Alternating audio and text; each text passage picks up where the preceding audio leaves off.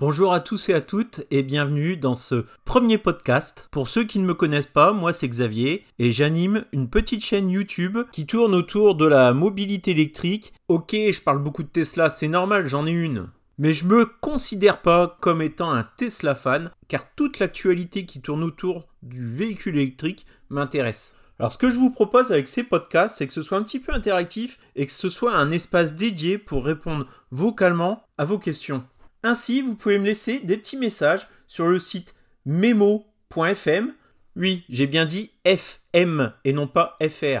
Slash Xavs Tesla. Donc tout collé X-A-V-S-T-E-S-L-A.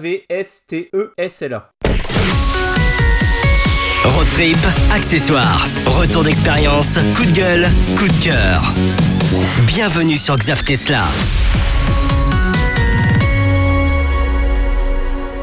Et ça, c'est le petit générique audio. Vous en pensez quoi? Il ne faut pas que j'oublie à ne pas vous dire laissez-moi un commentaire. Oui, cette fois-ci, c'est laissez-moi un message vocal. Et d'ailleurs, on a notre premier message.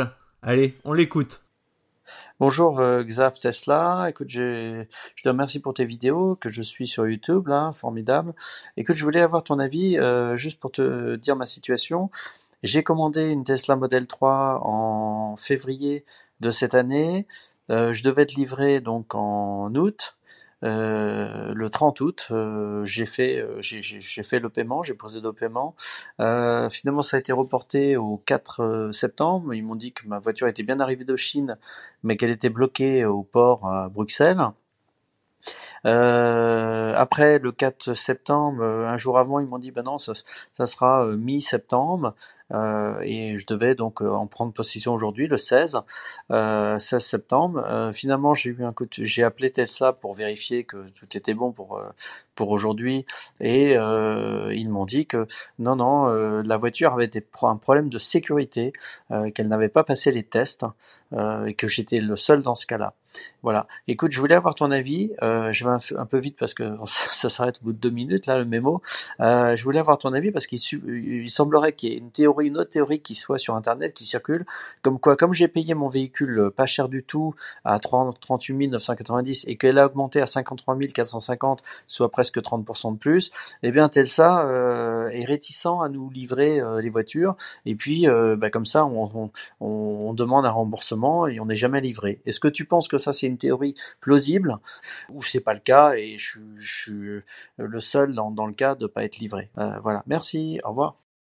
Alors bonjour Jean-Noël, alors très honnêtement, moi cette théorie, c'est la première fois que j'en entends parler, donc euh, je pense que c'est totalement faux. Je pense que c'est juste euh, pas de chance.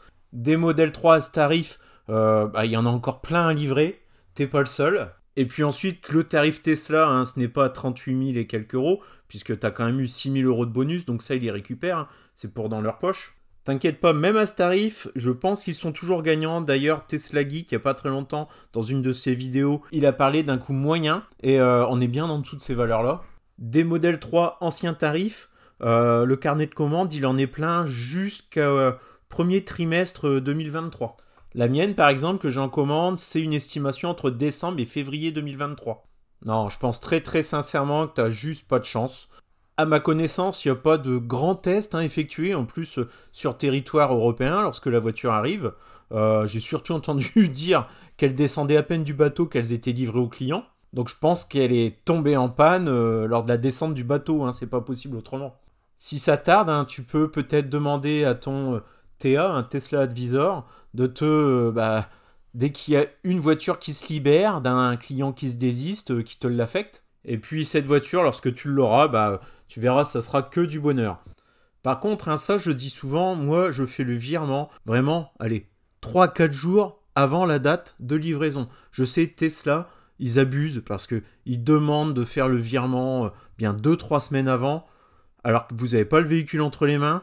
Moi, niet, tant que le véhicule n'est pas sur territoire français, ils n'ont pas l'argent. Tant que je n'ai pas ma date euh, prévue de livraison définitive, je ne fais pas le virement.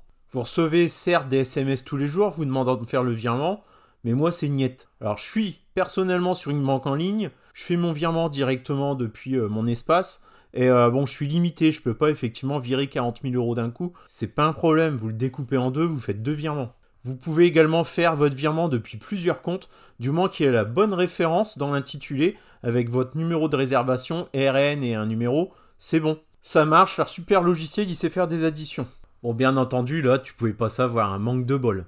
Et puis, je pense que la panne doit être assez importante quand même. Donc, euh, s'il la répare et qu'il te livre euh, le véhicule avec le, le VIN qui n'a pas changé, donc qui correspond, je suppose, à la carte grise que tu as déjà reçue, moi, je serais quand même super méticuleux à la réception. De vérifier que tous les plastiques sont bien emboîtés, que essayer de savoir au minimum ce qu'ils ont fait dessus et ce qui s'est passé. Allez, bon courage et tiens-nous informés. Et voilà, c'est déjà la fin de ce premier épisode. Je vais remettre en épisode 2 le vocal d'une de mes dernières vidéos. Donc pour ceux qui suivent la chaîne YouTube, inutile de le réécouter, sauf si ça vous amuse. Mais n'hésitez pas à m'envoyer un petit mémo. Donc ça, ça, peut aussi ne pas être une question, mais simplement exposer votre avis, un coup de gueule, un retour d'expérience. Cet espace podcast, il est aussi pour vous. Allez, à bientôt sur Xav Tesla.